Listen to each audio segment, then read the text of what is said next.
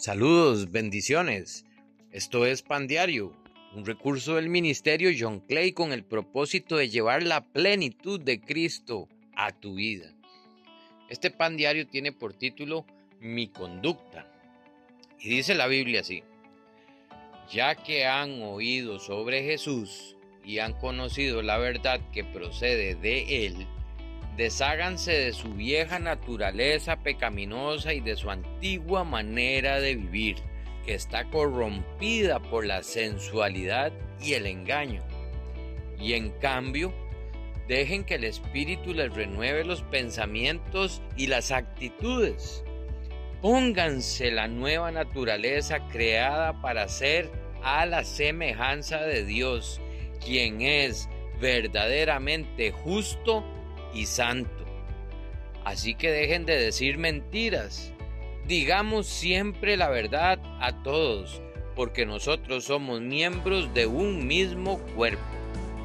Además, no pequen al dejar que el enojo los controle.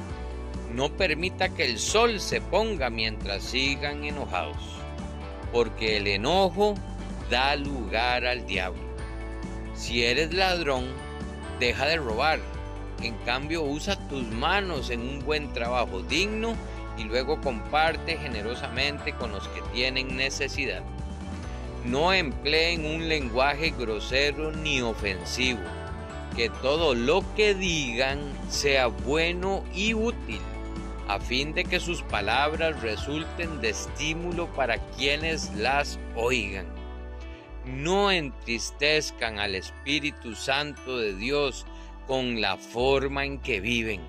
Recuerden que Él los identificó como suyos y así les ha garantizado que serán salvos el día de la redención. Líbrense de toda amargura, furia, enojo, palabras ásperas, calumnias y toda clase de mala conducta.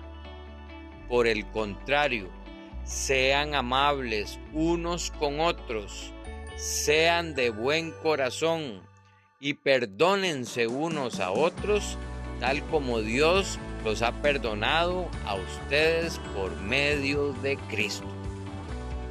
Efesios capítulo 4, versículos del 21 al 32 en la nueva traducción viviente. Creo que toda persona que quiera vivir conforme a la voluntad de Dios debe leer, meditar y entender este pasaje de las Escrituras. Podemos ver cómo sin el Espíritu Santo nuestro comportamiento va en contra de la paz, la hermandad y el beneficio propio. En otras ocasiones hemos dicho hemos nacido y crecido en medio de un mundo contaminado por el pecado. Todo a nuestro alrededor nos impulsa a comportarnos de una forma que poco a poco destruye la sociedad y nos aleja de Dios y su voluntad. ¿Cuánto necesitamos de Jesús en nuestras vidas y en el mundo? Si usted quiere vivir realmente para Dios, debe comenzar por dejar que Él gobierne completamente su vida y despojarse de toda aquella conducta que no agrada a Dios. Le aseguro que si lo hace, todo a su alrededor cambiará. Oramos.